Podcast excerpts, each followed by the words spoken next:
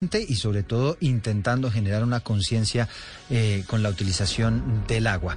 Alba Cecilia Sandoval ella es una eh, experta en todos estos temas ambientales, es una mujer que ha tenido durante toda su trayectoria pues muchas, eh, muchos asuntos relacionados con, con, el agua, con la manera como podemos ser más amigables con el medio ambiente y es directora de Trébola Organización Ecológica y nos atiende amablemente a esta hora. Doctora Sandoval, gracias por estar con nosotros. Muchísimas gracias a ustedes por la invitación. Muy buenos días. Bueno, pues eh, la hemos llamado básicamente, doctora Sandoval, para que conversemos un poco sobre los tips, los trucos que podríamos implementar a diario, mm, nosotros los ciudadanos quienes la estamos escuchando, en la casa para ahorrar cada vez más agua. ¿Qué podríamos implementar que a lo mejor no estamos haciendo hoy en día para ahorrar agua y para ayudar al planeta? Bueno, eh, ahorita escuchaba yo cuando preguntaban acerca de, del ahorro y pues todos allí en la mesa de trabajo parece que tienen un buen uso del recurso.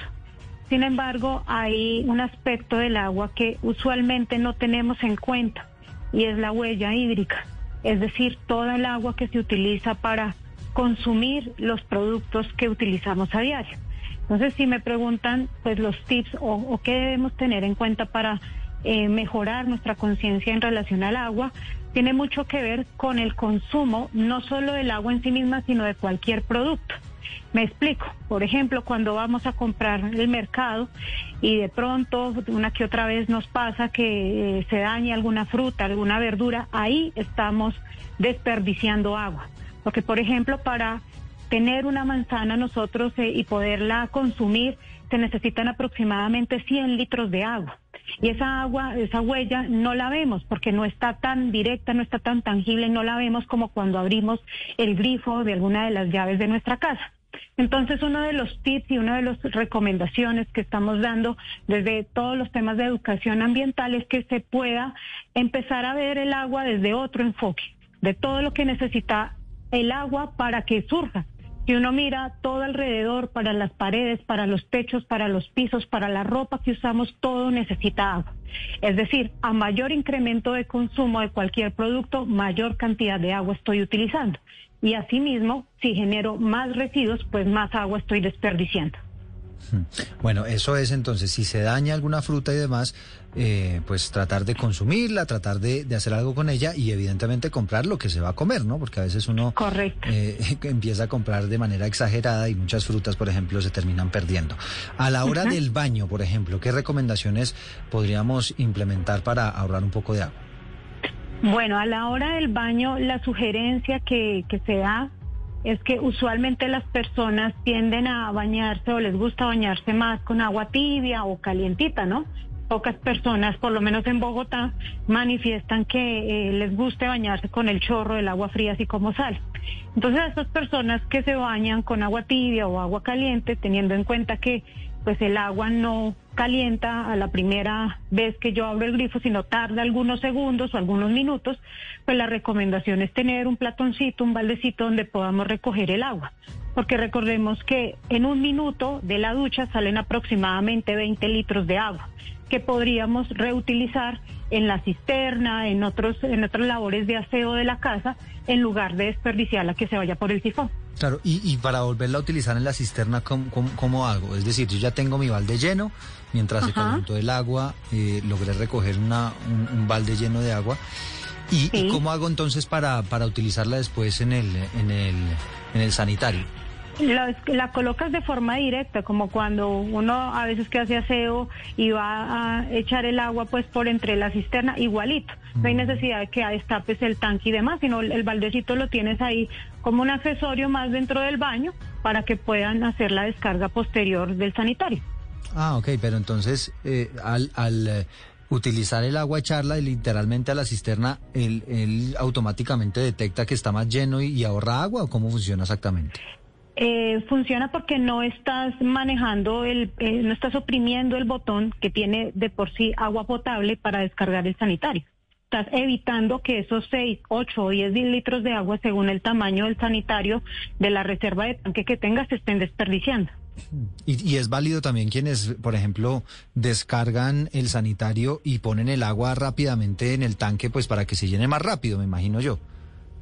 Sí, y por eso mismo pues la recomendación también es utilizar productos que ya hay varios en el mercado ecológicos que permiten que tú no necesariamente tengas que hacer una descarga por cada una de las veces que utilizas el baño en términos de residuos líquidos. Hay algunos productos que te permiten a ti eh, tener como dos o tres, digamos, veces de, utilización de del sanitario antes de hacer la descarga para evitar justamente que pues se vaya tanto tanta agua por el inodoro. Mm. Nuestro lavador de losa se llama Oscar Montes, él está en Barranquilla y le tiene de pregunta, doctora Sandoval. Sí, señor. Sí, el, el tema en la costa, por ejemplo, el, uno ve muchas personas que hacen mal uso del agua constantemente. El lavado de los vehículos, por ejemplo, es una costumbre que yo creo que hay que erradicar. Pero ¿cómo hacer esa pedagogía para que entendamos todos del buen uso del agua? Pues miren, dentro de los procesos justamente de educación ambiental que llevamos a cabo en la organización, nos basamos en metodologías experienciales justamente para poder llevar esa conciencia. Y cuando hablo de eh, ejercicios experienciales es poder tomar la población que quiero sensibilizar y darle, y es un ejercicio que nos funciona muy bien, se los propongo para que lo puedan hacer, escoger una tapita de estas plásticas de gaseosa, y llenarla de agua hasta donde se pueda, o sea, sin derramarla y decir y hacer un ejercicio de sensibilización imaginándose que esa es la cantidad de agua que usted tiene para el día. ¿Por qué razón? Porque si bien es cierto, el planeta nos han dicho que es más del 70% agua y somos un planeta de agua, realmente apenas el 0.3% del agua total del planeta está disponible para consumo humano. Entonces, hacer esa analogía con la tapita y con que ese es el agua que tú tienes, pues va a empezar a, llevar un mensaje diferente para que las personas no crean que el agua es infinita. Es infinita. pero, por ejemplo, para, para el tema del lavado de, de los carros, me parece interesante ese punto, entiendo que hoy en día muchos lavaderos a muchos lavaderos les exigen inclusive eh, un sistema como de reciclaje del agua, ¿no es verdad? Por supuesto, por supuesto. En este momento todas las corporaciones autónomas regionales del país tienen un compromiso fundamental con la reutilización del agua y sobre todo en términos industriales o comerciales como son estos sitios. Entonces, por norma ya estos lugares deben considerar la reutilización del agua u otros, otros sistemas como lavados en seco que permitan la optimización del recurso.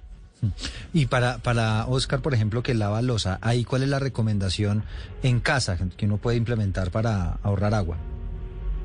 Pues bueno, les voy a dar un tip que es muy dirían por ahí, muy hippie, pero que funciona. Y es que, eh, y yo lo hago por lo menos en mi casa. Yo tengo un platoncito del tamaño del lavaplatos, ¿cierto? Un platoncito cuadradito. Y allí yo coloco la losa con agua, en la medida que la voy utilizando, la dejo ahí remojando. Porque una de las cosas que en las que más gastamos agua es remojando la losa para que esté, digámoslo así, blandita para luego lavarla. Entonces, se deja ahí el platoncito, esta agua posteriormente se puede también reutilizar, se, se cuela, ¿cierto? Para quitarle los sedimentos gruesos y puede ir también al sanitario y el platoncito nos ayuda a recoger el agua de lo que vamos utilizando en la medida que vamos lavando la losa. La, botellita en el tanque del sanitario, ¿eso es un mito o es o sirve? Ya casi no, porque eh, el, sí funcionó en los sanitarios que eran grandes, de 8 y 10 litros. Si ustedes recuerdan, hasta hace unos 10, 15 años más o menos todavía teníamos bastantes eh, unidades sanitarias de tanque grande. ¿Cierto? Eso se ha ido reduciendo porque también han habido estudios que demostraron que efectivamente no necesitábamos ni 8 ni, ni 10 litros para hacer una descarga. Entonces hoy día los sistemas de descarga son de 4 o 6 litros y eso ya genera un ahorro. Entonces la botella adicional en estos sistemas pequeños pues a veces no funciona muy bien porque no le genera buena presión a la hora de la descarga. Esto de las botellas era eh, pues, usado regularmente era con los tanques grandes, de sanitarios grandes. Mm. Bueno, pues son las 11 de la mañana, 49 minutos. Ahí más o menos le hicimos las preguntas eh, para poder ahorrar agua en, en, el hogar y demás, pero no sé si se nos está escapando algo de que podamos tener en cuenta. Se escapa algo importantísimo toda la generación de residuos que nosotros hacemos y allá el compañero que está en Barranquilla, pues lo sabrá, llega hasta allá, hasta el mar, empezando aquí por las ciudades capitales. Entonces, súper importante que no arrojemos ningún tipo de aceite ni grasas por los sifones porque medicamentos, por ejemplo, la gente dice, ay, no, se me hundió el medicamento, yo lo echo por la cisterna, tampoco.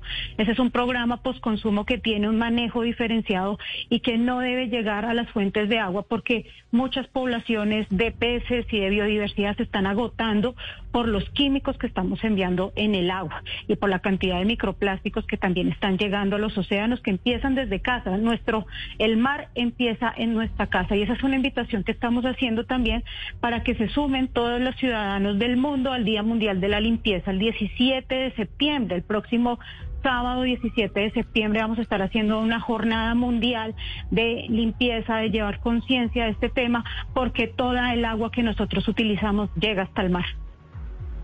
Eh, Alba Cecilia, pero entonces explíquenos cómo hacemos para eh, pues botar esas grasas o esos residuos de medicamentos y demás ejemplos que usted nos acaba de dar para que no terminen en el mar. Es decir, porque pues es muy complejo uno estar siempre separando el aceite del yo no sé qué. O sea, ¿cómo hacemos entonces para descartarnos o deshacernos de, ese, de esas cosas? Bueno, lo primero es en el caso de los aceites. Los aceites, todos, incluyendo hasta el del atún, lo podemos recoger en una botellita plástica, recordando que un solo litro de aceite, de cualquier tipo de aceite, contamina mil litros de agua. Entonces, es importante recoger esos aceites en una botella plástica y hoy día existen muchos programas en Colombia que hacen la recolección de aceite vegetal usado. Quienes tengan la posibilidad de ir, y esto no es comercial, pero es porque allí hay un punto en las tiendas de uno, si ustedes entran cerca de una de las cajas, siempre hay una cajita donde dice deposite aquí su aceite vegetal usado. Pueden entrar a internet y buscar los gestores autorizados en Colombia para entregar los, aceites.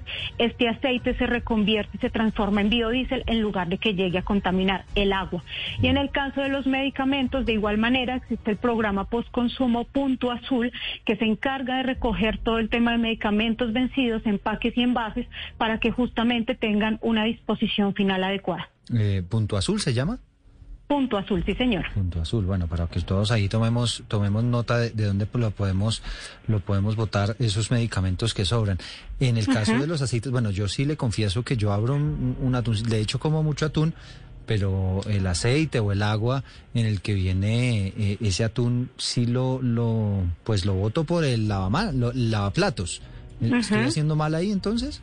Sí, entonces la invitación es que cojas una botellita plástica, de esas que a veces uno deja por ahí del agua, un juguito esto, y la empieces a llenar con esos aceites, con esos cunchitos de aceite. No nos damos cuenta que esas pequeñas porciones de aceite sumados en los millones de personas que estamos habitando este planeta y este país, pues van a sumar una gran contaminación. Entonces, así parezca poquito, sí la idea es que podamos recogerla y esa es la invitación, a que lo recojamos para luego llevarlo a muchos de los puntos autorizados que hay en el territorio nacional. Y Hugo Mario, que le gusta fritar marranitas también y utiliza mucho aceite, también ese aceite lo botamos en la, en la botellita. En la botellita, por supuesto, y más que ahorita ya se acerca Navidad, entonces buñuelitos, empanadas, aceite es lo que se gasta, entonces invitados para que no eh, enviemos este aceite a, por el sifón porque va a contaminar no solamente los ríos, sino en el caso de Bogotá los humedales y otros ecosistemas muy importantes. ¿Me repite la, la, el valor, la cifra de cuánto contamina el aceite el agua?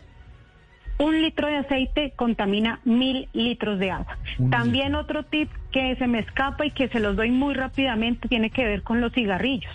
Las personas que fuman, pues Ahí sí no podemos hacer nada con quienes toman esa decisión, pero por favor no arroje su colilla al piso esa colilla que llega al piso llega a un sumidero o un desagüe que luego va a llegar también a una fuente de agua. Y una sola colilla de cigarrillo por la cantidad de químicos que tiene contamina 50 litros de agua, sin contar con la cantidad de microplásticos que esto genera que llega a ecosistemas en donde las fotos ya las hemos visto reiterativamente en muchas redes sociales, muchas especies resultan alimentándose de esto y muriendo a causa de todos estos elementos que parecen muy pequeños pero que realmente tienen un impacto muy grande no, no, si nos vamos a lo, a lo básico, doctora Sandoval, pues es decir, el no botar basura en la calle es algo hiper básico, ¿no? Que no, no debemos hacer porque también termina uno contaminando las fuentes hídricas, ¿no? Correcto. Y así, así no lo botemos en la calle. Todos los residuos que llegan a los rellenos sanitarios tienen unos líquidos que si ustedes lo, han visto, cuando dejan la, bolsita de los residuos en su casa dos, tres días, empezarán a notar que sale una agüita. Esa agüita se llama un lixiviado, que es el producto de la descomposición de los residuos orgánicos. Y esos lixiviados, así lleguen a un relleno sanitario, están llegando a contaminar las fuentes de agua. Para el caso Bogotá, contamina la cuenca del río Tunjuelo, que llega al río Bogotá y que va a llegar allá hasta donde nuestro amigo en Barranquilla, hasta el mar.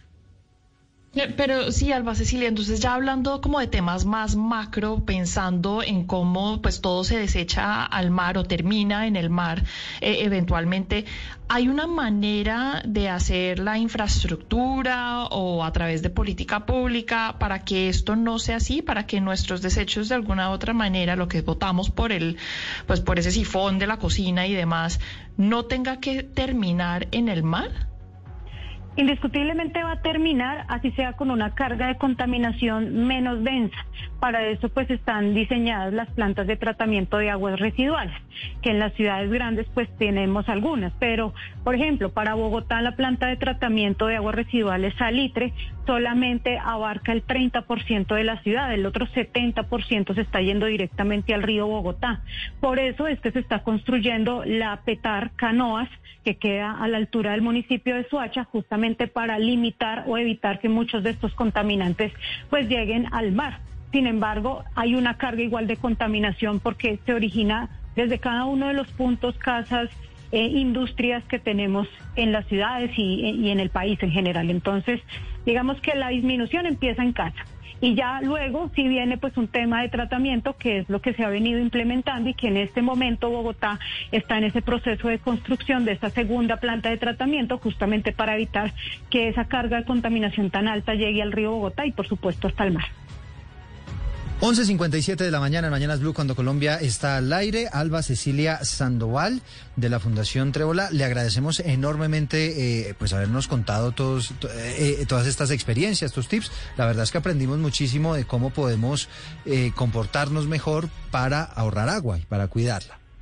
Muchísimas gracias a ustedes por la invitación y esperamos que se sumen todos a este Día Mundial de la Limpieza el próximo 17 de septiembre y que sigan teniendo y sumando acciones a favor del agua y de la vida.